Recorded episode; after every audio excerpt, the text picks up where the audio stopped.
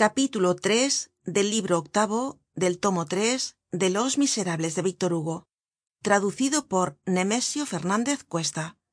Capítulo iii cuadrifronte. Por la noche cuando se desnudaba para acostarse encontró en el bolsillo de la levita el paquete que habia recogido en el boulevard ya se habia olvidado de él.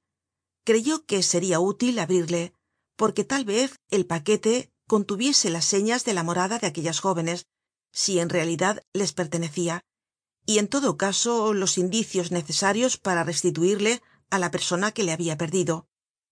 Rompió el sobre. No estaba pegado y contenia cuatro cartas sin cerrar tampoco. Todas tenian señas. Todas exhalaban un olor repugnante á tabaco. La primera estaba dirigida a la señora marquesa de plaza de enfrente de la cámara de diputados número mario se dijo que encontraria probablemente las indicaciones que buscaba en ella y que además no estando cerrada la carta era probable que pudiese ser leida sin inconveniente. Estaba concebida en estos términos.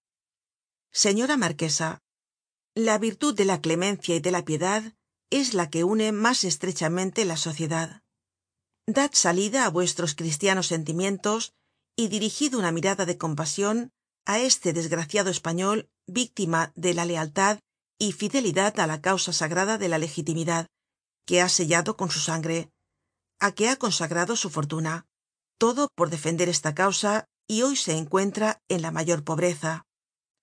No duda que vuestra honorable persona le concederá un socorro para conservar una existencia extremadamente penosa para un militar de educacion y de honor cubierto de heridas cuenta de antemano con la humanidad que os anima y con el interés que la señora marquesa tiene por una nacion tan desgraciada. Su súplica no será vana y su agradecimiento conservará su encantador recuerdo. Tengo el honor de ofrecer mis sentimientos respetuosos y ser señora.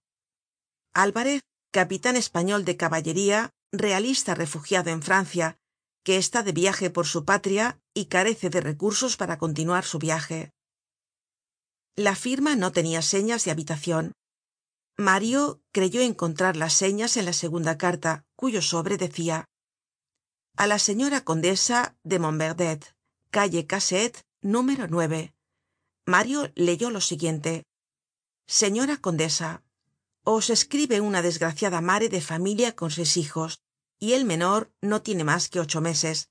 Yo estoy enferma desde mi último parto abandonada de mi marido desde hace cinco meses no teniendo ningun recurso en el mundo en la mas horrorosa indigencia. Esperando en la señora condesa tiene el honor de ser señora con un profundo respeto de balizard mario pasó á la tercera carta que era como las anteriores una peticion decia así señor pabourgeot elector negociante gorrero al por mayor calle de san dionisio esquina á la calle de los hierros. Me tomo la libertad de dirigiros esta carta para rogaros que me concedais el favor precioso de vuestras simpatías y de interesaros por un literato que ha presentado un drama al teatro francés. El argumento es histórico y la accion pasa en auvernia en tiempo del imperio creo que el estilo es natural lacónico y puede tener algun mérito. Tiene algunos versos cantables en cuatro escenas. Lo cómico lo serio lo imprevisto se mezclan en él con la variedad de los caracteres y con una tinta de romanticismo extendida ligeramente en toda la intriga que marcha misteriosamente y va por peripecias sorprendentes á un desenlace en medio de varias escenas notables. Mi objeto principal es satisfacer el deseo que anima progresivamente al hombre de nuestro siglo es decir á la moda esa caprichosa y extraña veleta que cambia casi á cada variacion del viento. A pesar de estas cualidades tengo mis temores de que la envidia el egoísmo de los autores privilegiados consiga mi esclusion del teatro porque no ignoro los disgustos que tienen que pasar los autores nuevos. Señor vuestra justa reputacion de protector ilustrado de los letrados me da valor para enviaros mi hija que os expondrá nuestra situacion indigente sin pan sin lumbre en esta estacion de invierno. Deciros que os ruego admitais la dedicatoria que deseo haceros de mi drama y de todos los que haga es probaros cuánto ambiciono el honor de colocarme bajo vuestra égida y honrar mis escritos con vuestro nombre si os dignais honrarme con la mas modesta ofrenda me ocuparé pronto en hacer una pieza de verso para pagaros mi tributo de reconocimiento. Esta pieza que trataré de hacer tan perfecta como me sea posible os la enviaré antes de insertarse al principio del drama y de ponerse en escena. Al señor y señora pabourgeot mis homenajes mas respetuosos. Genflot literato. Postdata aunque no sean mas que cuarenta sueldos. Perdonadme que os envíe mi hija y que no me presente yo mismo pero tristes razones de tocador no me permiten ay de mí salir de casa. Mario abrió por fin la cuarta carta. El sobre era este. Al señor bienhechor de la iglesia de santiago de haut y contenia las siguientes líneas. Hombre bienhechor si os dignais acompañar á mi hija vereis una calamidad miserable y os enseñaré mis certificados. Al ver estos escritos vuestra alma generosa se convencerá con un sentimiento de sensible benevolencia porque los verdaderos filósofos esperimentan siempre vivas emociones.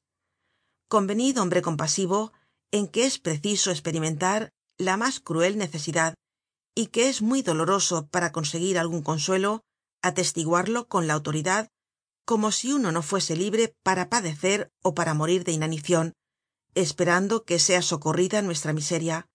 El destino es muy fatal para unos y demasiado pródigo para otros. Espero vuestra visita ó vuestro socorro si os dignais darle y os ruego que recibais los sentimientos respetuosos con que se honra de ser hombre verdaderamente magnánimo vuestro humilde y muy obediente servidor p. Fabantou artista dramático.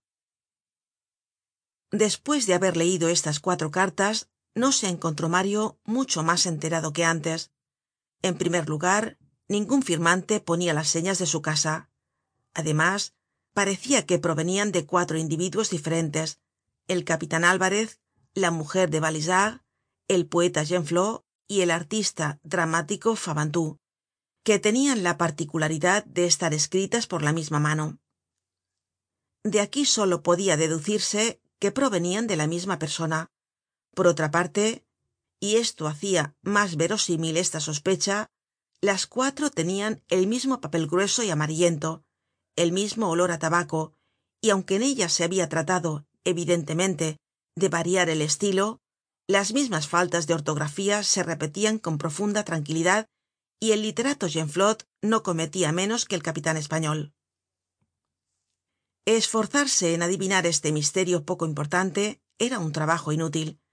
Si no hubiese sido un hallazgo habria parecido una burla y mario estaba demasiado triste para recibir bien una broma de la casualidad y para prestarse al juego que queria tener con él el empedrado de la calle le parecia que estaba jugando á la gallina ciega entre las cuatro cartas que se burlaban de él.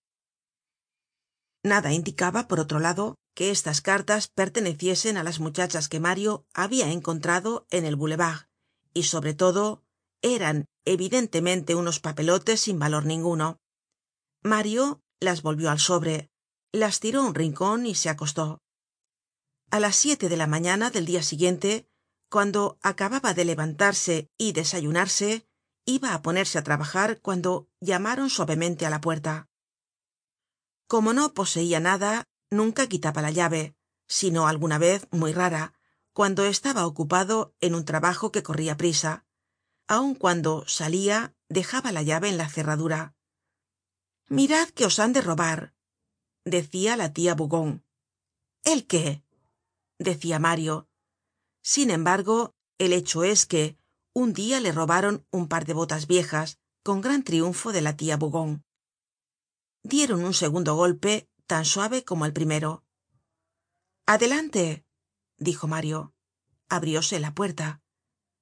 Qué quereis tia bougon dijo mario sin levantar los ojos de los libros y manuscritos que tenia encima de la mesa.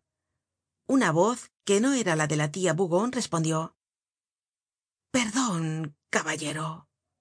Era una voz sorda cascada ahogada áspera una voz de viejo enronquecido por el aguardiente y los licores. Mario se volvió con presteza y vio á una jóven